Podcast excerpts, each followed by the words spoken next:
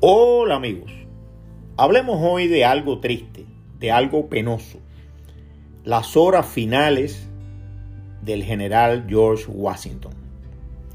En la mañana del 12 de diciembre del año 1799, el general George Washington salió, como hacía casi todos los días, después de retirarse de la presidencia dos años antes, a recorrer una parte de sus tierras en Mount Vernon, Virginia, justo al lado del río Potomac, enfrente de la naciente ciudad que un poco más tarde llevaría su nombre.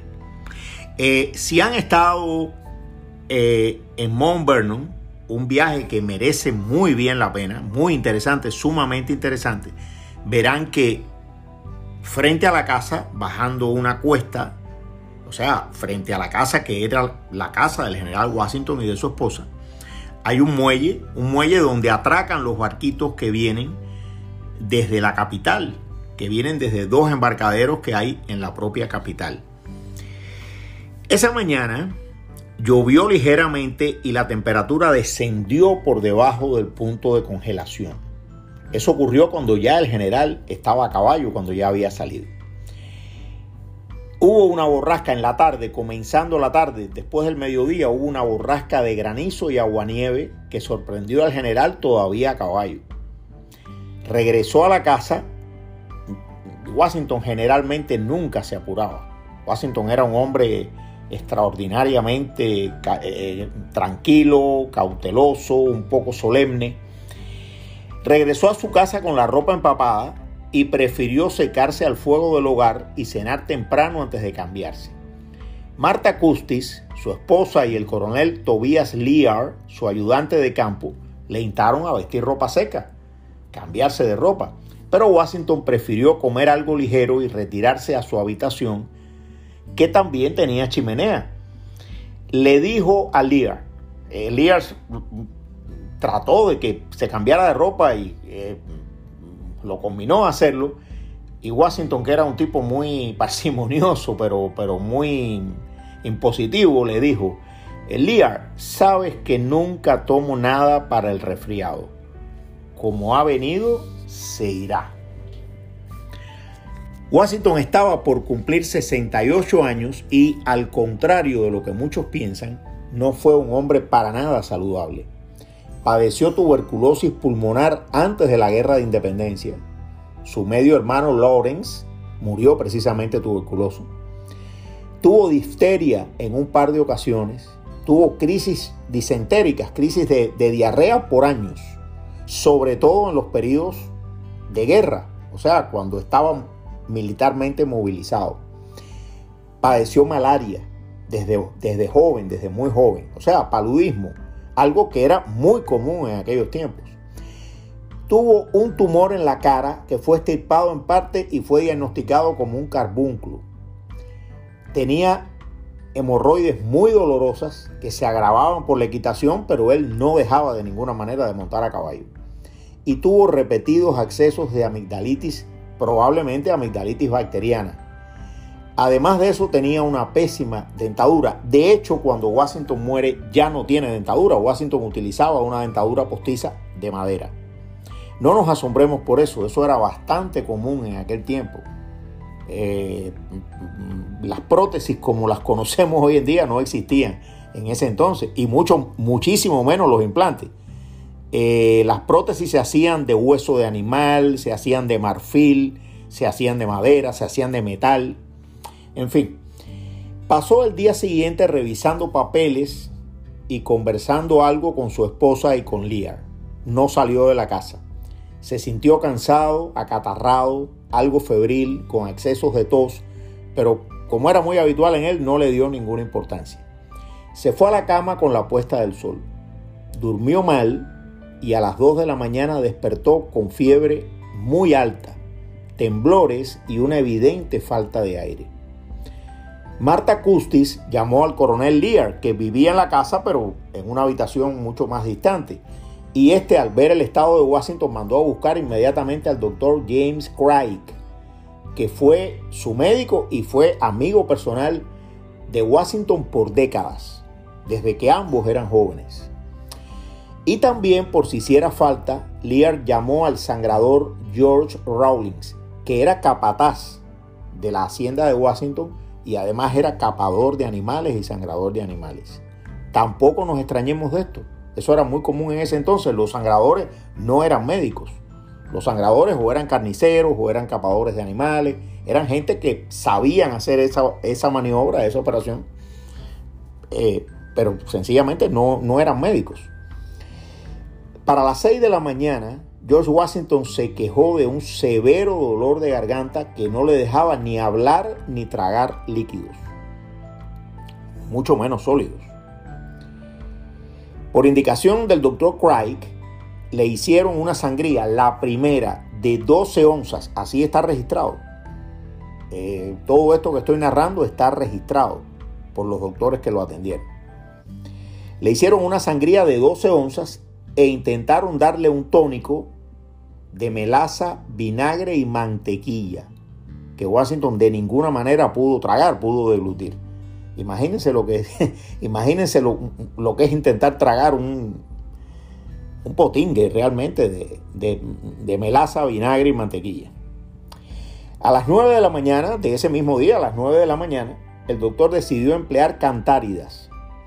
Las cantáridas, eh, que su nombre científico es Lita vesicatoria conocida también como la mosca española, se, utilizaba en ese entonces para producir ampollas en la garganta y así provocar lo que entonces denominaban contrairritación. Eh, esta contrairritación es un, un, tipo de tratamiento de aquella época, estamos, estamos a finales del siglo XVIII, era un tipo de, de tratamiento de aquella época en la cual esta, eh, estos insectos eh, picaban, inyectaban una sustancia que producía vesicaciones, o sea, ampollas, y eso hacía que la sangre fluyera más a esa zona y se suponía en ese entonces que eso disminuía la inflamación. En la práctica ocurría todo lo contrario, pero bueno, eh, es igual que la sangría, eran, eran técnicas, las técnicas que ellos podían utilizar. El tratamiento con la mosca española eh, fue complicado y sumamente doloroso para Washington y, no lo mejoró en nada, no, no lo mejoró absolutamente. Entonces les, les trajeron de nuevo otra vez unas 18 onzas de sangre y dos horas más tarde le practicaron otra sangría más de una cantidad indeterminada que no ha quedado registrada pero probablemente, muy probablemente cercana a la anterior. Tengan en cuenta que estamos hablando ya de la tercera sangría de una gran cantidad de onzas de sangre. En la tarde, por la tarde, Washington fue llevado a un sillón en su, en su habitación y pareció mejorar por un rato. Tuvo un poco más de ánimo, eh, intentó decir algunas palabras, eh, pero tres horas después se volvió a sentir muy mal y lo regresaron a su lecho en peor estado, pues la falta de aire se hizo casi insoportable. Al atardecer llegó el doctor Elisha Cullen Dick y luego de intercambiar opiniones con el doctor Craig decidieron administrar un enema y té de salvia y vinagre en gárgaras. Y aquí viene lo terrible, y hacer otra sangría de 32 onzas. Todo esto está escrito en los archivos nacionales en Washington eh, eh, existen todos estos documentos. Entonces localizaron al doctor Gustavus Richard Brown, quien al llegar a la mansión indicó oh, de nuevo un emético potente a base de calomel, que es cloruro de mercurio, y tártaro emético, que es un compuesto de potasio y antimonio. Eh, todos estos productos son tóxicos, extraordinariamente tóxicos. Y aquí comenzó una discusión porque el doctor Dick propuso hacer una traqueostomía. Hoy en día esto, esto era obvio, prácticamente obvio. Pero en aquel tiempo la traqueostomía era un tipo de operación que además de ser muy peligrosa en aquel momento, eh, era una operación que prácticamente no, no se hacía. Se, había reportes que comenzaron en Europa, en Alemania, en Inglaterra, de algunas traqueostomías hechas y había algún que otro médico en las 13 colonias, en, en los Estados Unidos que practicaron algunas traqueostomías de urgencia, pero en general era un tipo de operación a la que los médicos le temían extraordinariamente por las muchas complicaciones que tenía. Eh, después de mucho discutir y mucho discutir, se decidió no hacer la traqueostomía. Al anochecer, Washington se repuso algo y solicitó a su esposa Marta revisar junto su testamento. Se recuperó algo, pudo incluso hablar. Eh, evidentemente Washington sabía que eso era el final. Sin embargo, viendo que la dificultad respiratoria aumentaba, Washington les dijo a los tres médicos, me muero, me muero con dolor, pero no tengo ningún miedo de irme. Poco después perdió el conocimiento. Volvieron entonces a aplicarle cantáridas en las cuatro extremidades, en las dos manos, en los dos pies, en la espalda, el pecho y el abdomen. O sea, lo llenaron de cantáridas. Y aunque lo consideraron, se discutió y está escrito, no llegaron a sangrarlo de nuevo. A las 10 de la noche Washington murmuró al oído de, su fiel ayudante, Lear, le dijo, Tis Wall. Dos palabras. Y expiró. Junto a su lecho de muerte también estaban su esposa, el doctor Cright, el ballet de Washington Christopher Chills y tres esclavas.